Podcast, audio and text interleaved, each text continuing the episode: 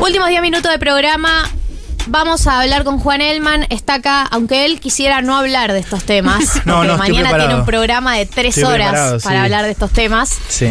Eh, No podemos despegarnos de la realidad, a pesar de que fue un, fue un programa un poco aislado. No tan aislado de la realidad porque esto está pasando, lo de las separaciones. Sí. Eh, hay algo que está pasando del otro lado del mundo eh, Y y, que me interesa, grueso. es bastante, es- me interesa mucho saber porque son de esos temas que hasta que no aparece una noticia yo no tenía más puta idea de que No, existía claro. como tema. No sé si se habló acá del tema de reunificación, digo, como eh, que es la otra parte de la separación, ¿no? Esto de Ajá, volver. volver. Que en general, digo, yo no en quiero ser general tan no es recomendable. Porque uno tiene que ser abierto, digo, ¿no? Pero Sí. no funciona. No, no funciona. Spoiler. En general no es recomendable volver, Claro. salvo siempre hay excepciones. Bien, ¿no? Pero- acá hay una reunificación, digamos, que puede ser bastante trágica para todo el mundo, digamos, ¿no? Porque puede terminar en una guerra eh, entre Estados Unidos y China, digamos. ¿no? un O sea, montón. esa no sé si va a pasar ahora, pero esta reunificación de la que vamos a hablar ahora, que es la de Taiwán, eh, no, no es la de Taiwán, es la de China, ¿no? O sea, tenemos un conflicto que no sé si vieron algo esta semana. eh, Nancy con Peluso la visita. fue a la- que Nat- claro, Nancy Peluso fue. Nancy Peluso. La confusión es total. No, porque yo leí una nota que Nancy era... Pelufo, yo estoy- ¿Por qué es tendencia Nati Peluso? Bueno, porque Nancy Pelosi, que es la presidenta de... Chicos, yo tengo... O, sea, ¿o hacemos serio o No, no, porque no. me vas a salir No, no? vamos a hacer O serio. sea, vamos si a no... hacer serio. O sea, estamos hablando de Tercera Guerra Mundial. No, no, está bien, porque si no yo me prendo, me provoca. Me provoca. Eh, Nancy Pelosi, presidenta, que ha sido Peluso la. Pelosi, presidenta de la Cámara de Diputados de Estados Unidos, viajó a Taiwán y básicamente... Sí, Perdón, ¿te puedo interrumpir un segundo? da- obvio. Viajó a Taiwán.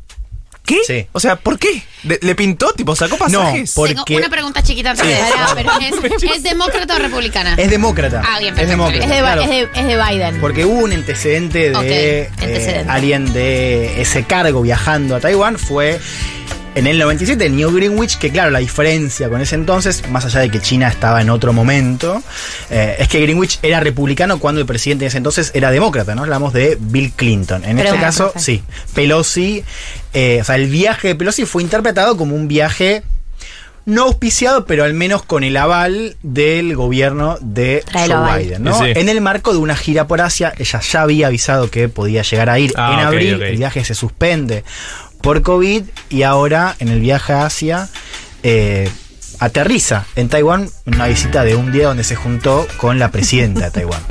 Sí. Eh, dos preguntas, profe, para doña Rosa que Dale. está escuchando en la casa. Sí. Uno, ser la presidenta de la Cámara de Representantes, Hmm. ¿qué, como algún paralelismo con un rol de La para masa de ellos. La masa, La de masa ellos, de listo. perfecto. La masa de ellos. Uno. Dos. Eh, ¿por qué La ex masa, ¿no? Digo, porque Sí, ya no- Sí, bueno. bueno, se, se entendió. Bien, bien. Em, Sí. dos, ¿por qué es polémico que Bien. una presidenta Entremos de ahí. Cámara de Representantes viaje a Taiwán? Bien, ¿cuál es el rol de Estados Unidos? A ver, ante todo, ¿cuál es la situación? O sea, Taiwán es una isla, digo, para ubicarla muy cerca de... Por eso se habla en general de China continental y Taiwán, porque China lo que dice es que Taiwán es parte de su territorio. Y Taiwán dice no. Claro, Taiwán no... eh, si bien no anunció su independencia, digamos, sí se maneja, se maneja de manera autónoma. ¿no? ¿Cuál es el rol de Estados Unidos? Y el de la mayoría de los países de, o sea, de los países que reconocen diplomáticamente la política de una sola China, que es que Taiwán no existe como nación independiente. Argentina entre ellos, digo, Taiwán tiene una decena de, de apoyos diplomáticos y cada vez tiene menos. Estados Unidos adhiere a esta política formal, que es una política que China, por ejemplo, te obliga, si vos querés comerciar con China, China te dice, vos tenés que adherir a mi política de una sola China, Claro. que es, Taiwán es parte de mi territorio. Estados Unidos tiene o tenía, hay que ver ahí en qué nos quedamos, una política llamada ambigüedad estratégica, que es yo reconozco formalmente que hay una sola China, es decir, que Taiwán es parte de, de, eh, o sea, responde o debería responder a la administración de China, pero es ambigua porque al mismo tiempo le manda armas, le manda inteligencia y le manda también, o sea, hay comercio económico, eh, comercio porque redunda, eh, con el gobierno de Taiwán. ¿no? Eh, y esto empieza a responder la pregunta de Marto también. Lo que cree Estados Unidos es que ante la amenaza de una posible invasión del gobierno de Xi Jinping a Taiwán, a la isla, Estados Unidos tiene que defenderla. Digamos, esta idea de que pensemos en el lente, ¿no? Que el lente está muy tamizado por la cuestión de Ucrania, ¿no? O sea, lo Claro. que está diciendo Estados Unidos es. En Ucrania nosotros no nos involucramos militarmente de manera directa, ¿no? Sí de manera indirecta. En Taiwán, si China decide invadir, nosotros vamos a responder, ¿no? Pero- que es básicamente una guerra entre Estados Unidos y. China. ¿Pero preferís enfrentarte a China eh, y no a Rusia? Bueno, la gran disputa de Estados Unidos es con, Claro. es con China. o sea. Pero supongo que tenés, o sea, igual el nivel de hablemos sin saber es total, pero Mm. no es mucho más peligroso enfrentarte a, Chica, a, China, a China que a Rusia hoy en día. A Chica. La chica. No, en términos militares no. A ver, ahí también depende mucho. O sea, hay una, hay una gran diferencia que es el tipo de conflicto, digamos. O sea, en, en- el tipo de conflicto en Europa es un conflicto terrestre. O sea, Claro. el, el- que eso es la, la gran diferencia con la época de Guerra Fría, ¿no? Que la Guerra Fría no termina en una guerra caliente, digamos, un enfrentamiento, pero vos tenías, o sea, tropas eh, en Europa. eh, Con la OTAN estando muy cerca de Rusia. Entonces todo el tiempo estabas esos roces en terreno. La diferencia con este tipo de conflicto es que si bien Estados Unidos tiene bases militares en Asia, sería un conflicto en el mar. Digamos, o sea, vos mandás portaaviones y vos luchás, o sea, te vas. O sea, el ejército casi que se mueve, digamos, de manera medio nómade al agua para pelear y defender a Taiwán. ¿no? Claro. Digamos, insisto, no estoy diciendo que eso vaya a pasar ahora.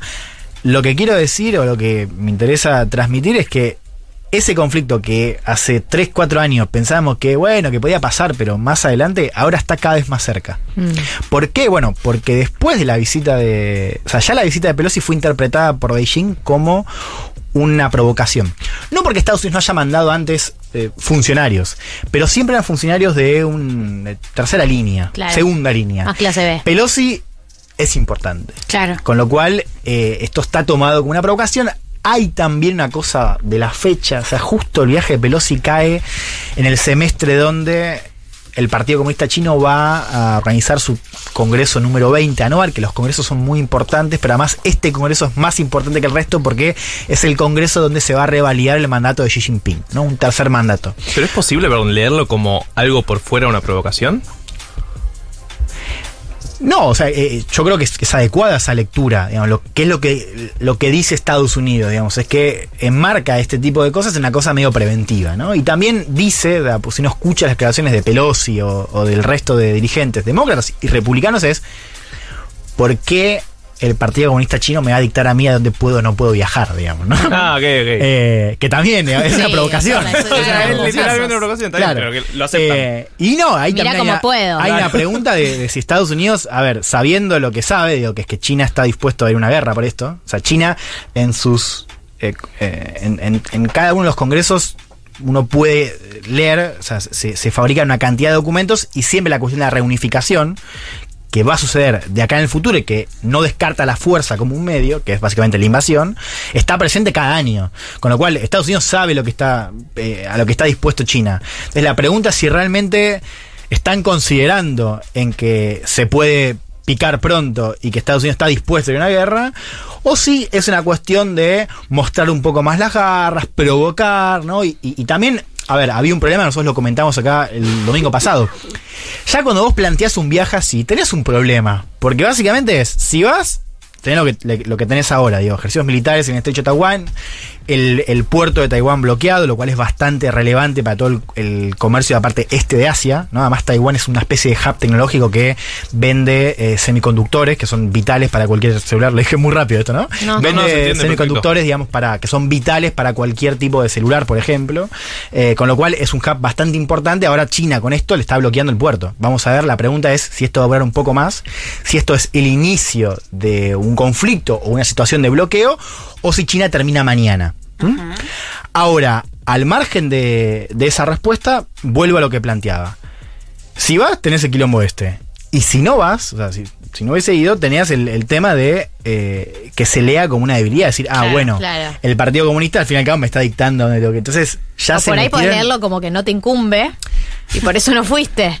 Como que es un conflicto Claro. de Que países no- que no es el tuyo, Exacto. no, no estás involucrado, no Así tenés que, nada a que ver, ver. yo lo digo, o sea, no quiero ser alarmista, además yo en general eh, intento evadirme de casi todo últimamente.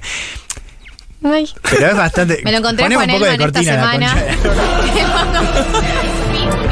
A ver, yo lo que estoy diciendo acá es Eh, que se puede la mierda. Se, a se Juan puede la mierda, boludo. Te achican a China, a China.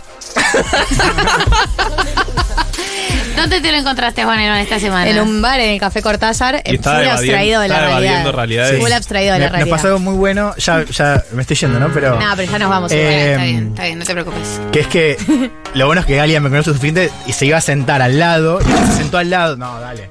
Se sentó al lado eh, y se iba a juntar con una amiga. Y después se termina yendo porque dice: No, tengo cosas de las que hablar, tipo chismes, que. De gente que vos conocés, así que mejor me voy a otra mesa.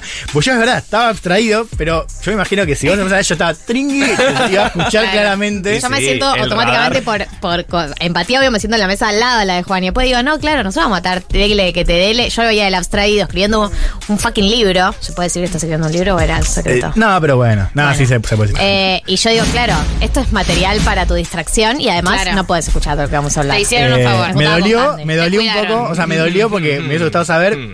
porque digo, uno sufre, pero al mismo tiempo, al mismo tiempo, eh, fue una decisión correcta, acertada. Sí. Pensé en vos, pensé en mí y pensé en vos. Y en tu seguridad. También, sí, en mi trabajo. Juan, nos tenemos que ir. Bueno, bueno. Todos bueno. tristeza y dolor. Le quiero agradecer a Dieguito Vallejos, que hoy estuvo muy afilado. ¿Qué tenemos, DJ? Rápidamente. Que comience la fiesta. Mesa, mesa, mesa. A Juli. Piasek, eh, a, a Silvia Giganti que vino, a todos ustedes que participaron, a Juan también por eh, traer su versión de reunificación, eh, volver con tu ex, versión Taiwán. Sí, Eh, sale mal. O sea, sale mal. Si no quieren guerra, no vuelvan con los ex, con los ex. A Mechis y a Marto, y me encantó hacer este programa temático. Fue hermoso este programa. Vamos a hacer todos programas temáticos a partir de ahora. Sí. Bueno, vamos a ver. Chao. Chao. Martín Slepsuk, María del Mar Ramón. 1990.